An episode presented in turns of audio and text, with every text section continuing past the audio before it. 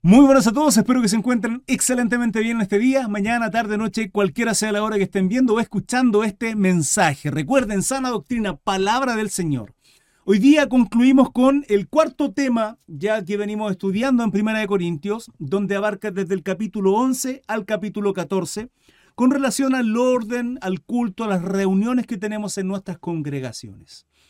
Eh, en esta ocasión Pablo continúa con uno de los dones, o más bien dos de los dones espirituales que tienen que ver con el don de lengua y el don de profecía. A modo de introducción, en el capítulo 12 habla de los dones espirituales, en el capítulo 13 habla sobre lo más importante, que no son los dones, porque si tenemos dones y no hay amor, de nada sirve. Por lo tanto, el título es La preeminencia del amor. Y en el capítulo 14, el hablar en lenguas es el título. Pero básicamente ordena el cómo se debe hacer. Y este don de lenguas tiene que ver con el don de lengua espiritual. Ya van a eh, entender por qué lo digo y, es mi fundamento para comprender de que el, el don de lengua es un don de lengua espiritual que no está hablando de otro idioma como lo es el hebreo, el arameo, el inglés, el chino mandarín, etcétera, sino un lenguaje espiritual en el cual dice la palabra que nosotros somos edificados en lo espiritual directamente en una conexión con Dios. Em, ¿Cómo se debe hacer? ¿Cuándo se debe hacer? Había una situación de desorden en Corintio y Pablo lo ordena a través de este capítulo 14. Que Dios les bendiga, hermano. Primera Corintios 14.1 dice, seguid el amor y procurad los dones espirituales. Procurad, dice, seguid el amor. Como primera función es el amor, ¿sí? Y luego dice, procurad los dones espirituales. Pero sobre todo, que profeticéis. Dice, porque el que habla lengua no habla a los hombres, sino a Dios. ¿Se recuerdan cuando se cayó el live de TikTok? Sorry, hermanos amados, de verdad. Bueno, eh, ¿se recuerdan cuando les dije que hay gente que no cree en el don de lenguas? Mi hermano Jonathan creo que eh, él no creía en el don de lenguas. No se trata de simplemente creer o no creer, sino el hecho de que eh, también buscan o tienen fundamento, porque hay gente que enseña de que el don de lengua no es bíblico, etc. etc. ¿sí? Eh, bueno, no tiene que ser un tema de división en las iglesias, no lo tiene que ser, eso lo ministramos en, Romanos también, eh, lo hemos visto en Corintio, pero hay quienes no lo creen, ¿sí? por fundamento bíblico, etc. Bueno, acá vamos a abordar algunas cosas que fundamentan el el por qué yo les digo que sí creo y que, es bíblico y que es correcto cuando hablo del don de lengua, no me refiero a lenguas eh, humanas, sino a eh, una lengua espiritual, lengua angelical. ¿sí? ¿Por qué motivo? Porque acá dice, porque el que habla lenguas no habla a los hombres, sino a Dios. Entonces es claro que acá no está hablando de un lenguaje con relación a eh, qué sé yo, argentino, español, argentino, español, eh, inglés o, creol en el caso de Haití, etc. Está hablando de una lengua que va dirigida directamente a Dios. Pues nadie le entiende, porque no hay traductor, hermanos. En una lengua espiritual no hay traductor, hay un intérprete. Lenguas igual idioma, dice mi hermano eh, Ariel Vera Gallardo. Sí, sí, pero, acá Pablo no está hablando de idiomas, hermano. No está hablando del idioma inglés, del, hebreo, del arameo, no está hablando del griego, está hablando de una lengua espiritual, no está hablando de idiomas. No por nada en este versículo 2 confirma el hecho de que, porque el que habla lenguas no habla a los hombres, hablas a Dios, a Dios en este lenguaje, en esta lengua espiritual. Bendición y bienvenido mi hermano Mario. Si quiero ministrarle esto porque hay muchos quienes definen que, claro, en el Pentecostés, cuando hubo el derramamiento del Espíritu Santo, se hablaron otros idiomas. Sí, porque habían otras culturas, otra gente otros lugares que hablaban otras lenguas, pero aquí Pablo está hablando de lenguas espirituales. Y, lo, y este versículo 2 confirma lo que le estoy diciendo, entre muchos otros que ya venimos estudiando desde antes. Pues nadie entiende, aunque por el Espíritu habla misterios. ¿Sí? Esto es un tema espiritual, no es un tema humano. Pero el que profetiza sigue siendo espiritual. No se puede profetizar en lo natural, en lo humano, en lo carnal, sino en lo espiritual. Y está hablando de los dones. Y los dones es un tema espiritual, hermanos. Los dones son sobrenaturales.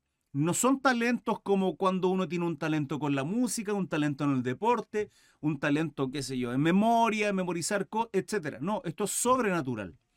Pero el que profetiza habla a los hombres para edificación, exhortación y consolación. Fíjense que la profecía no siempre tiene que ver con un juicio. No siempre, hermanos. También tiene que ver con una edificación, con exhortación y consolación. ¿Se dan cuenta? Continúo en el 4. El que habla lengua extraña, a sí mismo se edifica. Extraña. Aquí no está hablando de otro idioma y que alguien... No. ¿Por qué a sí mismo se edifica? ¿En qué me edifico yo hablando en inglés? ¿En qué? Porque yo pudiendo hablar en inglés puedo edificar a otra persona. Pero el que habla en lengua extraña a sí mismo se edifica, porque es una conexión espiritual directa con Dios. Pero el que profetiza edifica la iglesia. Ahora Pablo no está hablando acá, ni está poniendo duda, ni está reafirmando el que si se habla o no se habla. Aquí está hablando de... El tema de este capítulo 14 es poner en orden la situación que estaba ocurriendo en Corintio. Y había un desorden con relación a esto. Y acá está aclarando qué es principal. Por eso, por eso en el capítulo 12, en el versículo 31 dice, procurad pues los dones mejores. Estos dones mejores tienen que ver con un tema de nobleza. No mejores porque algunos sean mejores y otros sean peores, sino principalmente porque hay dones que son más nobles, que son de edificación al resto. Apareció mi hermano Jonathan, bienvenido hermano. ¿Sí? En este caso Pablo está diciendo, entre uno y otro es mejor, es más noble, ¿sí? El profetizar. ¿Por qué este don es mejor y es más noble? ¿Por qué? Porque sirve para exhortar, para edificar, para, edificar, para consolar, lo dice en el versículo 3, ¿a quiénes hermanos? A la congregación. En cambio, el que habla en lengua, una lengua extraña, que mi hermano Jonathan sigue, sigue creyendo que no, no, no existe, y acabamos de estudiar de que si habla una lengua extraña, sí mismo se edifica, y el versículo dice que hay una conexión directa con nuestro Dios, no es con otros hombres, ¿sí? Eso es secundario. Lo primario es mejor profetizar. ¿Por qué? Porque así beneficiamos, bendecimos a la iglesia.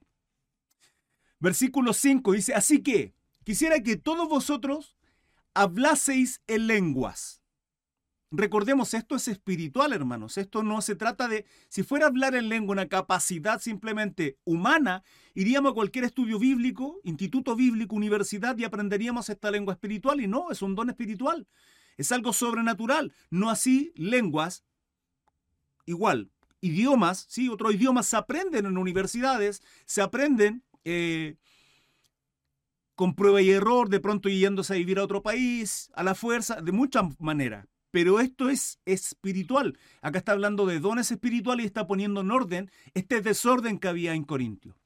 Así que quisiera que todos vosotros hablaseis en lengua, pero más que profeticéis. Porque mayor, se dan cuenta, mayor es el que profetiza aquel que habla en lenguas. Acá este mayor está dando está haciendo alusión a lo mismo que aparece en capítulo 12, versículo 31. Procurad, pues, los dones mejores, ¿sí? No porque algunos sean mejores y otros peores, sino porque hay algunos que son más nobles. Y es mejor que entre hablar en lengua y profetizar, profetizar, ¿por qué? Bendecimos a la congregación. Porque mayor es el que profetiza que el que habla en lenguas. A no ser, a no ser que las interprete para que la iglesia reciba edificación. ¿Se dan cuenta? Perdón, a no ser que las interprete, no que las traduzca, hermanos. Les ministré en el estudio pasado que cuando una persona habla lengua y hay quien interprete, porque también es un don, puede que una persona que hable lengua también interprete, sí. Puede ser que una persona que habla lengua no interprete, no, pero en algún momento Dios le dé esa interpretación. Por lo tanto, aquellos que hablan en lengua, eh, pedir a Dios que nos dé la interpretación también de lo que hablamos. ¿Para qué? Para tener conocimiento y ya lo vamos a ver en los versículos siguientes.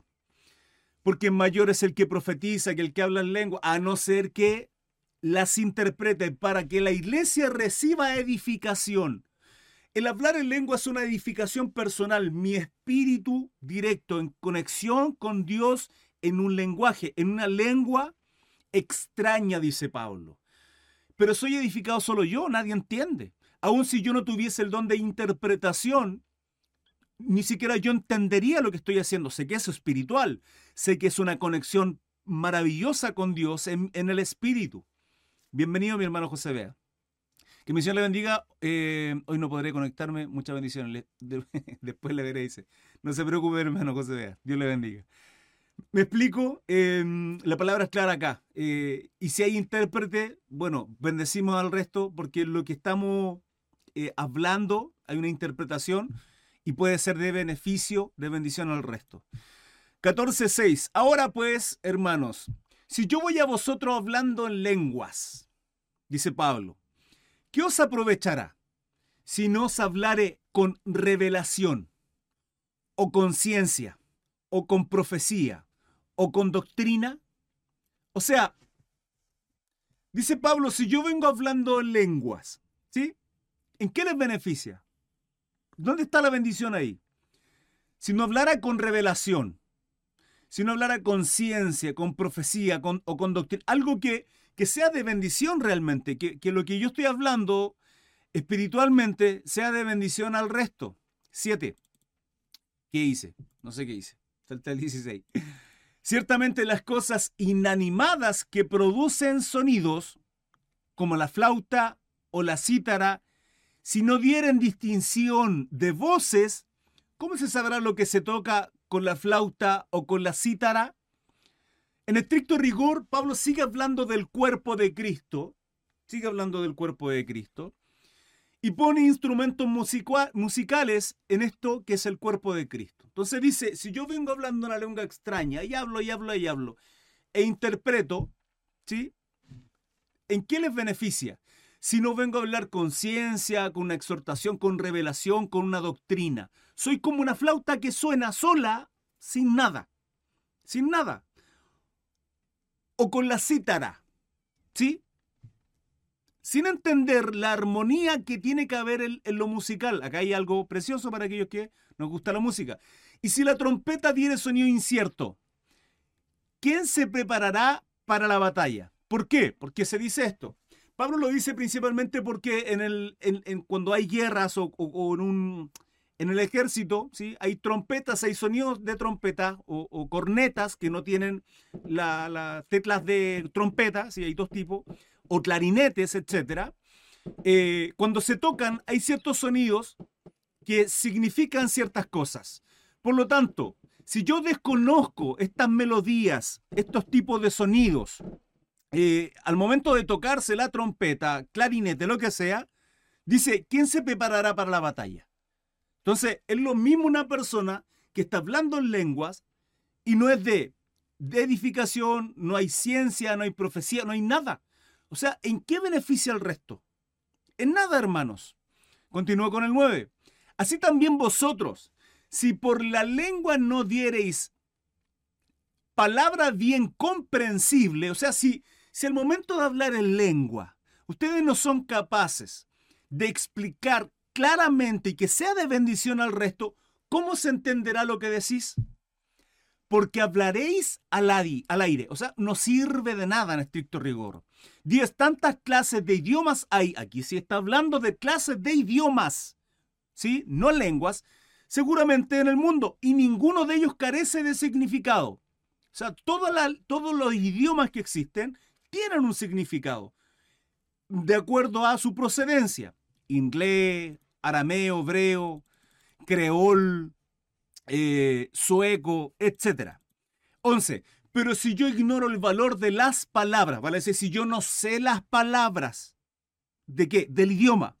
Seré como extranjero para el que habla y el que habla será como extranjero para mí. Eso significa que si alguien viene hablándome en, en hebreo, en griego, en arameo, en el idioma que sea, y yo desconozco el valor de las palabras, vale decir, el significado de esta, él y yo somos extranjeros y es imposible comunicarnos de esa manera en ese idioma con ese extranjero.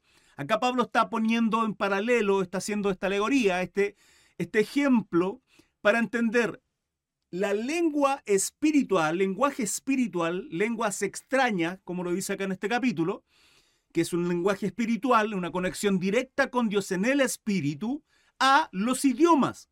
Si alguien me viene hablando en inglés y yo sé de inglés, nos comunicamos y nos entendemos. Pero si no tengo quien interprete el lenguaje o lengua espiritual, no sirve de nada. Continúo. 12. Así también vosotros, pues, que anheláis dones espirituales, procurad abundar en ellos para edificación de la iglesia. Lo estudiamos en el capítulo 12 a modo de introducción de los, eh, de los dones espirituales. Lo estudiamos posteriormente en el capítulo 13, diciendo que el amor es, la es lo más importante. O sea, pueden tener todos los dones, pero si no tenemos amor, ¿y qué, qué es lo importante en ello? Entender que debemos de ser edificadores, debemos de ser de bendición para aquellos que nos rodean, principalmente la iglesia, el cuerpo de Cristo. 13. Por lo cual, el que habla en lengua extraña, mi hermano Jonathan, ¿sigue pensando igual? Aquellos que me están viendo, ¿siguen pensando igual que no existe la lengua espiritual? Porque si Pablo tiene todo un capítulo 14 donde pone en orden una situación que se estaba viviendo en Corintio, y no solo en Corintio, hermano, esto sigue pasando actualmente, pregunto a aquellos que siguen pensando que la lengua espiritual no existe. Mi pregunta es, hermanos, ¿siguen pensando igual? Por lo cual el que habla lengua extraña, pida en oración poder interpretarla. En oración, ¿verdad? Que cuando yo estudio inglés tengo que pedir a Dios revelación para que me ayude para que me ayude a poder interpretar el inglés. No, el inglés, si, yo lo voy y lo estudio en un libro, lo estudio con alguien, alguien me lo enseña, ¿sí? Se traspasa la información. Hay dos maneras de aprender, hermanos. En cabeza propia y en cabeza ajena. Hermano Cris, ¿qué significa eso?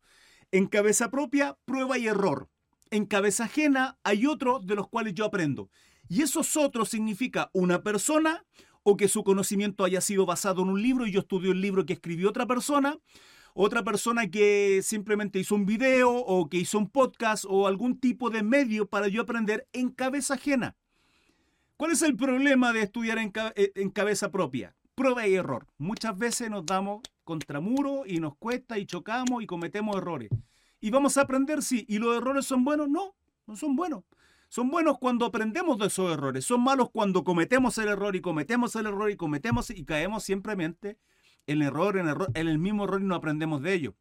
Ahora, cuando aprendemos en cabeza ajena, hay que pesar, pero estudiamos de otros porque esos otros ya pasaron esa prueba y error. Y aprendemos de. A diferencia del espiritual, en este caso, ¿sí? estoy hablando de idiomas ahí, pero en la lengua espiritual, hermano, no hay donde aprenderla. ¿Quién me va a enseñar? No hay clases de lengua espiritual. Eh, simplemente se, es un don que Dios nos otorga. Mi hermano dice, sigo pensando exactamente igual. No, ya quedó claro, dice mi hermana Antonella. Bueno, está bien, hermano Jonathan. Tal vez lo tomaremos en algún momento, lo compartiremos y conversaremos estos temas. No hay problema. Porque si yo oro en lengua desconocida, es por fiado, hermano. Porque si yo oro en lengua desconocida, mi espíritu ora. O sea que si yo, supongamos esto, si yo oro, si yo oro en inglés, mi espíritu ora. O sea, si oro en español, no. Si yo oro en arameo, mi espíritu ora, porque es más espiritual. No, hermanos. La lengua desconocida está hablando del espiritual, de esa lengua angelical. ¿sí? Si yo oro en lengua desconocida, mi espíritu ora, pero mi entendimiento queda sin fruto. ¿Cómo puedo orar en otra lengua desconocida, en un idioma distinto, sin entenderlo? Entonces, ¿cómo yo puedo saber otro idioma distinto? Saberlo, conocerlo, ¿sí? Para el momento de orar para hilar bien una oración y frases, etcétera, en una oración extensa sin entender lo que estoy diciendo. ¿Cómo? Don espiritual, hermanos. Aquí Pablo está hablando de qué? Porque si yo oro en lengua desconocida, mi espíritu ora. Pero mi entendimiento queda sin fruto. Esto es para aquellos que hablan lenguaje o lengua espiritual, que es un, un don de Dios. Lo reitero muchas veces porque hay más nuevito, hay gente que me está viendo a través de Facebook y probablemente que lo vean este estudio en diferido otras personas, hermanos, por amor a que yo simplemente ministro y soy reiterativo, eh, no entiendo, no voy a entender, simplemente. Pero dice, ¿qué pues? oraré con el espíritu, ¿ven? Ese espíritu es con minúscula, o sea, con mi espíritu, pero oraré también con el entendimiento. Cantaré con el espíritu, pero cantaré también con el entendimiento. ¿Qué significa esto? Que mucho mejor entender lo que estamos orando y lo que estamos cantando. Porque si debéis, perdón, porque si bendices solo con el Espíritu, el que ocupa lugar de simple oyente, nótese esto, simple oyente, ¿cómo dirá el amén a tu acción de gracias? Pues no sabe lo que has dicho. Pongamos el siguiente, el siguiente ejemplo para ilustrar lo que Pablo está diciendo acá. Hermanos, oremos al Señor, ¿ok? Nos juntamos, los que estamos estudiando acá, ¿sí? Los que estamos en Facebook, y comenzamos a leer, o sea, a orar. Como cuando yo comienzo una oración, al inicio de cada estudio o al final cuando agradecemos al Señor su palabra. Y yo digo, Señor, damos gracias por tu palabra, fue una bendición este día. Y ustedes en sus casas o donde quiera que estén dicen, amén, Señor, así es. Y confirman, ¿sí? Están confirmando que esa acción de gracias. Están confirmando que lo que estoy diciendo para ustedes también fue una bendición. Padre, no solo ayúdanos a entender, sino mañana a recordar, a meditar y vivir tu palabra. Amén, Señor. Así es, lo deseamos. Ese amén es porque están entendiendo lo que estoy diciendo. Pero si, si solamente oro en el Espíritu y hablo en lengua y oro en el Espíritu, sin que ninguno de nosotros entienda cómo dirán amén. ¿Cómo dirán amén a tu acción de gracia? Si no saben lo que estoy diciendo. ¿Cómo es posible que en este universo de gente no, no sepan qué estoy diciendo si se supone que, para aquellos que no creen en el don de lengua, estoy hablando en otro idioma? Alguien deberá saberlo, ¿cierto? Insisto, Pablo acá el contexto es el lengua extraña, este, esta lengua espiritual. El contexto de hechos es completamente diferente. ¿Ustedes creen que en la sobrenaturalidad de Dios, en lo, infinito que es nuestro Padre, no hace así y nos cambia el lenguaje para profetizarle a alguien que está en un idioma completamente extraño a nuestro lado? ¿No creen que nosotros podemos llegar a perfectamente? Ocurrió en el Pentecostés, cuando se derramó el Espíritu Santo, está relatado en Hechos, y hoy día también puede ocurrir. Hoy día hay extensión de lenguaje, hoy día la palabra ha llegado a mucha gente en diferentes idiomas, lo tengo súper súper claro. Pero eso, a lo que Pablo está hablando aquí en este capítulo 14, son dos temas completos y absolutamente distintos. Continúo, 14 y 17. Porque tú, a la verdad, bien das gracias, pero el otro no es edificado. ¿Sí? ¿Con qué? Con el contexto de si oro en lengua, soy edificado yo, pero tú no y no puedes dar gracias, ni decir amén. Doy gracias a Dios que hablo lenguas más que todos vosotros. Hoy día compartíamos esto con mi esposa, dábamos lectura de este capítulo, lo estudiamos en la casa y, me dice, sacamos, sacamos de alguna manera un, filosofamos un poco con relación a la vida de Pablo, que a nosotros nos gusta mucho, eh, Pablo. Y cuando acá dice, doy gracias a Dios que hablo en lengua más que todos vosotros, suena un poco arrogante aquí, Pablo, ¿cierto? Y no solo, no solo suena arrogante acá Pablo, un poco soberbio, en otros lugares del Nuevo Testamento también suena un poco soberbio. Y se entiende el contexto, ¿sí? O sea, hermano Cris, pero eh, está claro que Pablo está diciendo esto porque había un problema, un conflicto en Corinto donde todos hablaban al mismo tiempo y todos hablaban eh, eh, eran edificados solo ellos y no se preocupaban del sí, pues una iglesia absolutamente madura, tal cual hoy día hay iglesias maduras y empiezan a hablar y a cantar y a, darse vuelta, hermanos, donde hay gente que quiere a lo mejor recibir a Cristo, quiere escuchar una palabra, eh, tiene su espíritu abatido, viene quebrantado por alguna situación, ingresa a esta iglesia y ve la locura que hay. De, de hecho, de aquí viene la frase samba canuta, ¿sí? Te voy a dar samba canuta. Esa samba canuta tiene que ver con la samba, se baile canuto, de la predicación de Canut, vale decir a los evangélicos, que una forma, entre comillas, despectiva, y quienes le ofende y quienes no.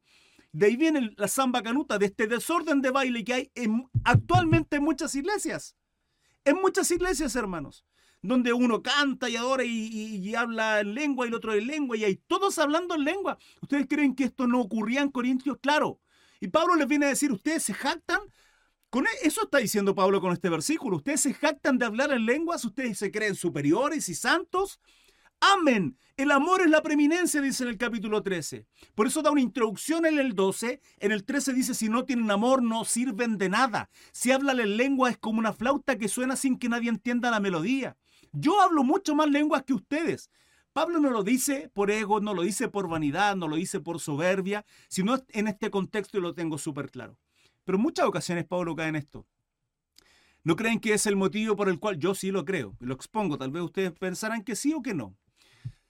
Em, no lo dice claramente la palabra, pero no creen que es el motivo por el cual Dios simplemente le continúa dejando o le continuó dejando la hijón en la carne, la cual Pablo dice en tres ocasiones he orado al Padre para que lo quite. Un mensajero de Satanás porque había soberbia en él y lo mantenía humilde el que, el olor a guano como a David. ¿Sí? Pablo por eso lo dice. Podría sonar soberbio, pero hay un contexto acá. Continúo en el 19. Pero la iglesia prefiere hablar cinco palabras con mi entendimiento para enseñar también a otros que diez mil palabras en lengua desconocida. Es que es claro, hermanos. Es claro. ¿Saben? Yo, les quiero decir además algo. ¿Saben cuánto es, cuántos live stream, cuántos directos de personas que tienen muchísimo conocimiento y con palabras técnicas que nadie entiende, hermanos? Con palabras técnicas que nadie entiende. ¿De qué me sirve a mí decir palabras técnicas si no voy a explicar. Yo normalmente cuando utilizo una palabra técnica trato de explicar el significado para que ustedes logren entender, tanto ustedes como aquellos que me ven en diferido, para que logren entender y a lo mejor enriquecer el lenguaje que tenemos, ¿sí? dentro de la ignorancia que tenemos también, agrandar un poquito el lenguaje y, cuando escuchemos este tipo de palabras sepamos de alguna manera qué es lo que se está hablando. Pero hay gente que hermanos, simplemente por aparentar, por, oh, yo conozco muchos términos, entonces, con eso están diciendo al momento de usar tanto tecnicismo y que la gente no entiende nada. Y Pablo acá está hablando lo mismo, dice, o sea, yo puedo hablar todo el rato, puedo llegar a usted hablando lengua angelical, espiritual, ¿y de qué sirve? Mejor prefiero utilizar cinco palabras y ser de bendición a todos ustedes. Hablar en lengua, hablar, hablar, hablar, orar en lengua y ser edificado yo y ustedes no entienden nada. Y aparentar que soy el gran santo. 20. Hermanos, no sean niños en el modo de pensar, sino sed niños en la malicia. O sea, no sean, no sean inmaduros. ¿Sí? Sean inmaduros en hacer lo malo, en, hacer cosas, en pensar cosas incorrectas. Ahí sean inmaduros. Ahí sean niños, ahí sean pequeños, ínfimos. Pero en esto tengan madurez, por favor. Dice, pero si no sed niños de la malicia, pero maduros en el modo de pensar. Cristianos maduros y un problema que tenía constante Corintio era su iglesia en general de cristianos inmaduros y que Pablo tiene que constantemente corregir esta situación, que al día de hoy sigue ocurriendo, hermano. Digo, lo dije en el estudio pasado. Criticamos de alguna manera tantos denominaciones o cristianos, etcétera, los católicos que idolatran y tienen sus santos hermanos, y nosotros somos igual. Los pentecostales, no solo, no solo pentecostales, también otras denominaciones que también caen en errores. ¿sí? Y esto de la locura que hay de pronto en, los cultos a Dios, hermanos. A Dios. Es un culto a Dios.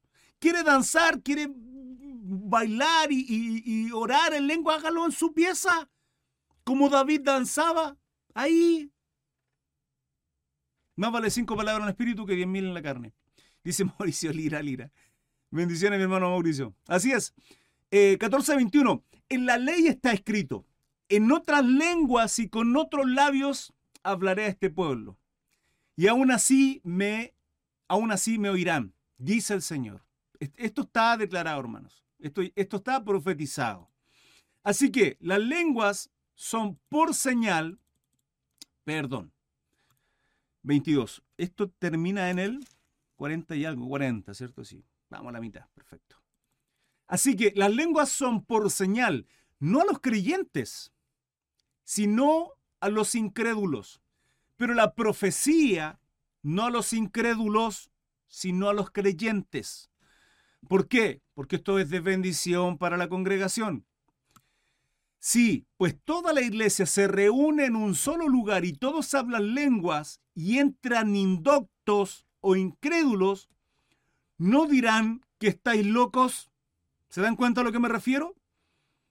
¿Y esto acaso no ocurre? Hermanos, de pronto para uno mismo que es cristiano y creyente en lenguas espirituales, hermanos, entrar en una congregación y, ver un desorden y digo, ¿esto es una adoración a Dios o qué?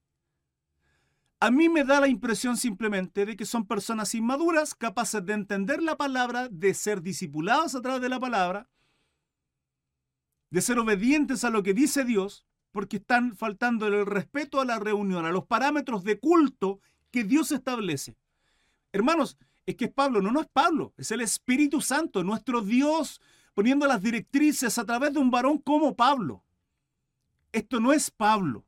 El autor de la palabra de Dios es Dios. El escritor son varios. Y en este caso, ni siquiera Pablo. Pablo dictaba lo que el Espíritu Santo le impartía. Díganme si no de pronto vemos iglesias en videos y uno dice, esto es una locura. Acá no hay orden. ¿Cuál es el punto de? 14.24. Pero si todos profetizan y entra algún incrédulo o indocto, por todos es convencido, por todos es juzgado. 25. Lo oculto de su corazón se hace manifiesto, y así postrándose sobre el rostro, adorará a Dios, declarando que verdaderamente Dios está entre vosotros. Yo creo que iban a estar de acuerdo, probablemente, muy probablemente conmigo. Yo vengo a hablar de la palabra del Señor, a instruirle lo que Dios me pone en mi corazón compartir. Y estamos en Corintios, estamos en este capítulo 14, pero quiero hacer un pequeño paréntesis que probablemente tú te sientas identificado. El día en que yo caí, rendido a los pies de mi Cristo, yo estaba en la silla, fui a ver a mi madre, porque mi madre ya tenía tiempo, yo, Dios había hecho una obra en ella, un milagro precioso. varias veces me había invitado, pero yo ese día me acuerdo que entré a regañadientes de alguna manera, ahí con con todos los demonios dando vuelta, hermanos, y escucho, y escucho a esta persona que habla y habla y yo digo, pero ¿quién le contó mi vida? ¿Quién le contó mi vida? Y estaba enojado, hermano, molesto en la silla. Y empieza y empieza y no fui capaz de levantarme y salir. No fui capaz, hermano. Y escuchaba y hablaba y hablaba y no era capaz de levantarme por, por aún con toda la rabia que tenía, hasta cuando de pronto, hoy día lo entiendo, viene el bálsamo del Espíritu Santo y comienza a decirme que en cada una de las temporadas y situaciones que tenía y dolores y, heridas que tenía en el, en el, alma, Dios estuvo ahí y me reveló y me mostró cómo en todos esos momentos Dios estuvo ahí. Hermanos, caí rendido. Sus cuerdas, sus cuerdas me atraparon, su amor me, me abrazó rendido a los pies de Cristo cómo el varón que estaba delante, que era el pastor, el predicador, quien sea en este caso era un pastor, cómo iba a saber situaciones de mi vida, no habló puntualmente, pero saben, fue usado en profecía. Por eso la palabra dice, lo oculto de su corazón se hace manifiesto, porque si alguien se levanta o, el predicador predicando de pronto Dios le muestra, le revela algo o es usado en el espíritu para profetizar situaciones en las que de pronto un indocto, un nuevo, un, alguien que no es cristiano, va a participar, va a escuchar. Mucha gente va a congregaciones a escuchar, a ver, a ver qué pasa, a ver qué tal. Sí, de pronto Dios me estaba llamando y, voy y escucho. ¿Sí? Y de pronto Dios lo desnuda, hermano, lo espiritual y los desnuda y dice, y así, postrándose sobre su rostro, adorará a Dios. A mí me recordó todo eso cuando yo leía este 25 con mi esposa y lo compartíamos. Mi hermana Antonella dice, a mí me daba miedo cuando hacían eso, cuando era pequeña, dice. Eh, claro, este desorden en, en las congregaciones. 26. ¿Qué hay pues, hermanos, cuando os reunís? Cada uno de vosotros tiene salmo, tiene doctrina, tiene lengua, tiene revelación, tiene interpretación hágase todo para edificación. ¿Cómo tenemos que andar, hermanos? Y acá la pregunta. Acá la pregunta. Aquellos que tienen sus congregaciones, en, regiones, donde quiera que ustedes vivan, que estén. ¿Cómo compartimos entre los hermanos? ¿Nos compartimos un salmo, una palabra? ¿Nos compartimos revelación de ella, hermano? ¿Sabe que estuve estudiando esto y Dios me reveló esto? ¿Qué, qué piensa usted, hermano? ¿Hay eso? lengua, revelación, interpreta. Hágase todo para edificación. Mi hermano Mauricio Lira dice, eh, de Aberdón, donde revelación, donde interpretación y la lengua igual que hay que mantener el control para que no suceda eso. Saber qué está sucediendo. Eh, claro, para saber qué está sucediendo, ya que algunos la manipulan y ahí es donde el Espíritu Santo no está operando. Hermano, mire, lo, continuamos lo que dice este 14. Si vuelvo a reiterar, desde el capítulo 11, 11, 11, 12, 13 y 14, Pablo está ordenando el culto, está ordenando una reunión. Y se va a tocar en estos versículos que continúan lo que usted está diciendo. Claro, Pablo dice, el que profetiza, entonces ya, nos paramos todos a profetizar, vamos viendo. 27. Si habla alguno en lengua extraña, sea por, sea esto por dos o a lo más tres y por turno. O sea, uno primero, el otro después cuando termine este y el otro después como máximo tres. Hermano, pero depende de cuántos miembros son. Si son 100, tres. Si son mil, tres. Ya, pero si una mega iglesia de 10.000, tres. Porque lo que tiene que predominar, hermanos, es la palabra de Dios y no hay palabra más perfecta, exacta, preciosa, justa y maravillosa que la palabra profética por excelencia, que es la que está escrita. Es el canon perfecto, ya está. Por lo cual, lo que se diga, tiene que haber un intérprete. ¿Y qué pasa si no hay intérprete? Ahí está su respuesta, hermano. Y si no hay intérprete, calle en la iglesia. Calladito, se ve más bonito, hermano.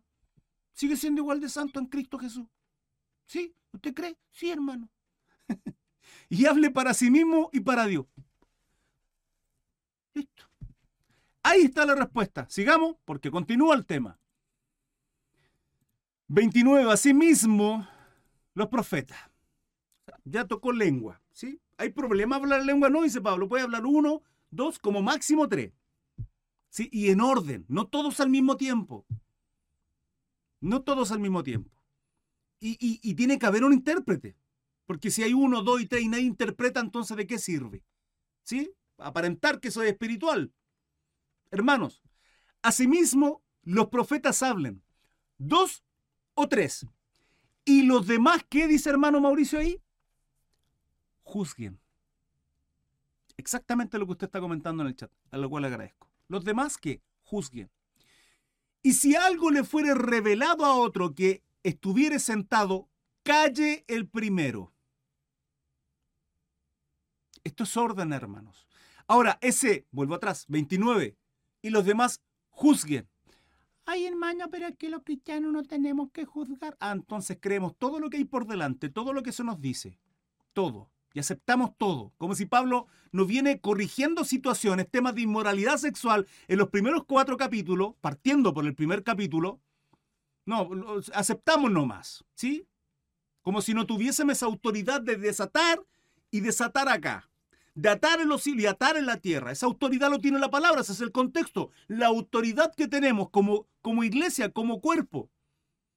Hermano, entonces, ¿qué tenemos que cortar cabeza? No, si está el amor de Dios, es corregir, exhortar, no dividir el cuerpo, sino, pero hay situaciones que no tienen que continuar, hermanos. Y esta es la responsabilidad de aquellos que están a la cabeza de una congregación. Bueno, sí, no se me malinterprete, la cabeza es Cristo, lo sé. Me refiero al equipo de liderazgo, al pastor o el cuerpo pastoral de una congregación. 30. Y si algo le fuera revelado a otro que estuviese sentado, calle el primero 31. Porque podéis profetizar. A ver, pequeño alto. ¿Cómo, ¿Cómo puedo saber quién trae otra revelación? Porque lo dice. Y si algo le fuera revelado a otro que estuviese sentado. Eso es orden.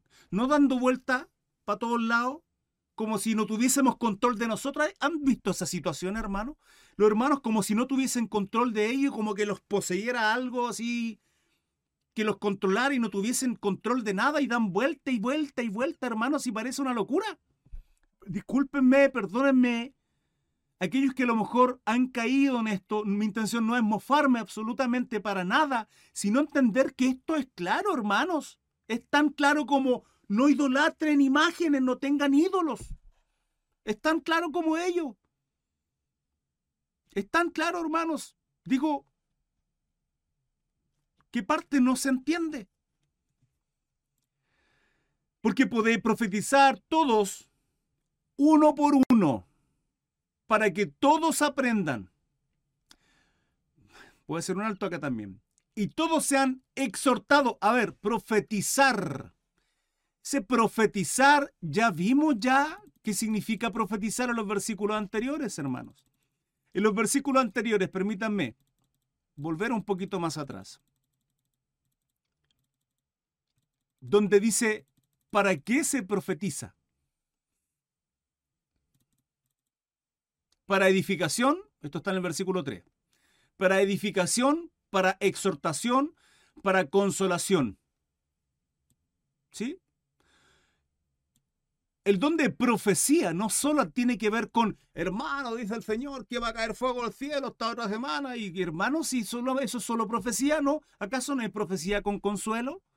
¿Acaso no hay profecía con una exhortación? Sí. La profecía no solamente, y que muy mala interpretación tiene, o muy mal entendimiento tienen muchos, creen que el don de profecía solamente tiene que ver con lo que va a venir con relación a juicio.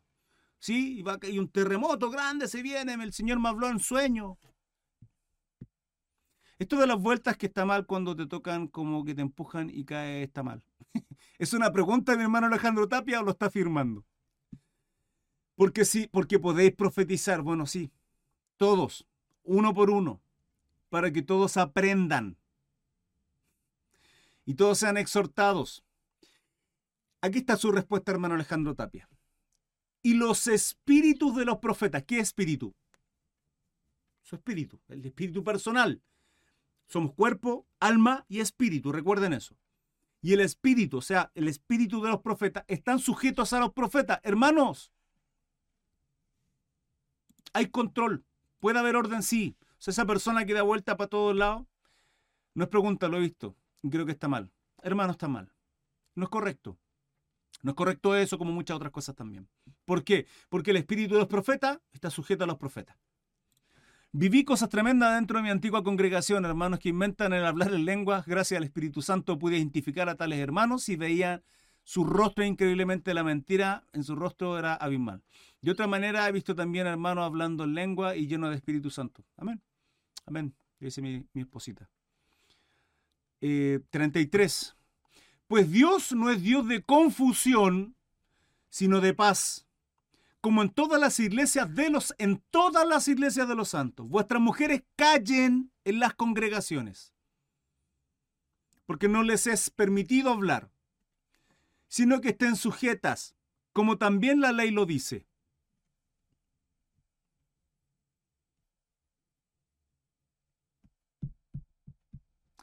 Hermano, podemos quedarnos callados, pensar que Dios legalista, que Dios es machista, piensen lo que quieran, es su palabra. Yo no voy a poner en juicio su palabra. Después, ¿por qué, después, ¿por qué resultan conflictos, situaciones? Porque no llevamos el orden de Dios en nada, en la congregación, en nuestras casas, en las empresas, en los negocios, en lo que sea, hermanos. Hay principios de vida, hay principios que Dios colocan su palabra, principios de vida. No me imagino a Cristo y los doce eh, dando vuelta y vuelta y haciendo el resto de cosas que se ven en la iglesia, dice Alejandro Tapia. Correcto. Vuestras mujeres callen en las congregaciones porque no les es permitido hablar, sino que estén sujetas como también la ley lo dice. ¿Dudas, preguntas, consultas? Ahí. Si quieren aprender algo, preguntan en casas en casa, perdón, a sus maridos. Porque es indecoroso que una mujer hable en la congregación.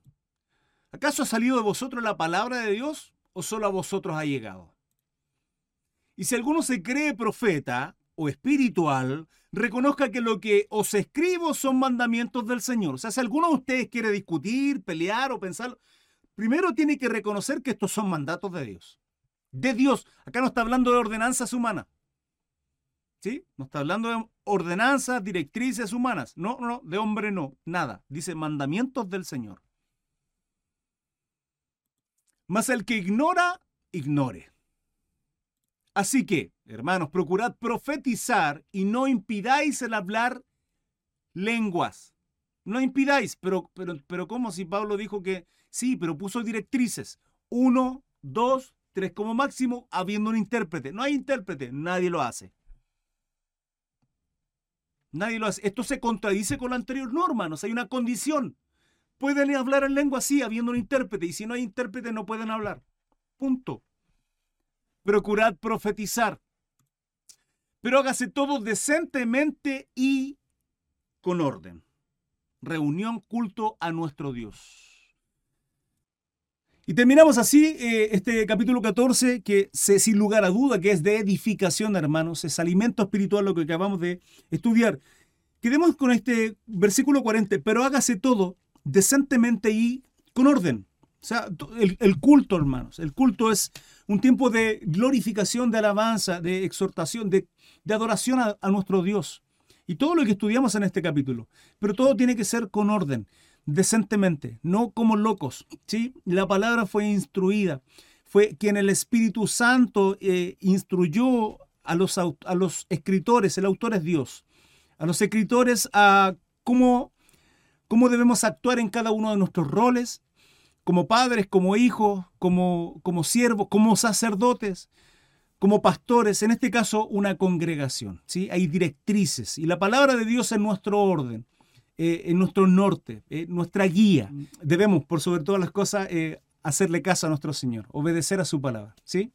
Dios les bendiga. Recuerden 21 a 30 todos los días estudios bíblicos en mi, mi Facebook, en mi cuenta de Facebook. Así es que sígueme a través de redes sociales, TikTok, Facebook, mi fans page de Facebook y mm, gracias a aquellos que están suscritos a mi canal de YouTube y me ven o escuchan en las plataformas de podcast. Un abrazo gigante y Dios les bendiga.